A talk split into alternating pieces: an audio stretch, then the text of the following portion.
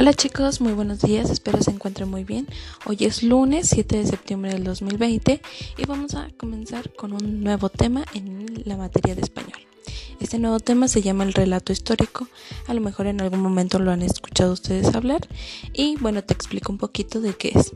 Un relato histórico es la narración de hechos reales que tuvieron lugar en el pasado, en el presente, tiene una secuencia cronológica y está compuesta por tres partes inicio, desarrollo y desenlace. En el inicio es la sección donde nos plantean los hechos. En el desarrollo se explican y se vinculan los sucesos y en el desenlace concluye el relato temporalmente, ya que estos sucesos dan origen a otro relato. Entonces, en un relato histórico es la narración de hechos reales y se divide en tres partes, inicio, desarrollo y desenlace.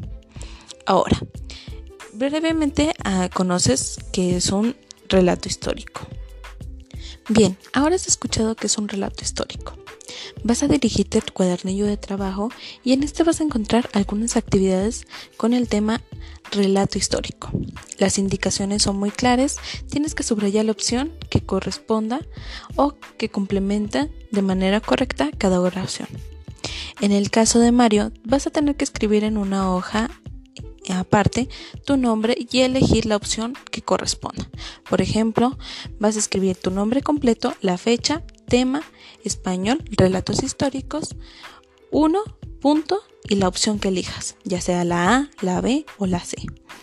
Esa es la actividad que vas a realizar el día de hoy y por segunda actividad viene Ordena las imágenes de manera cronológica utilizando los números del 1 al, al 6 Vas a ordenar esta imagen, esta historia, es una pequeña historia de un niño que va saliendo de casa y bueno, ya, ya verán ustedes las opciones.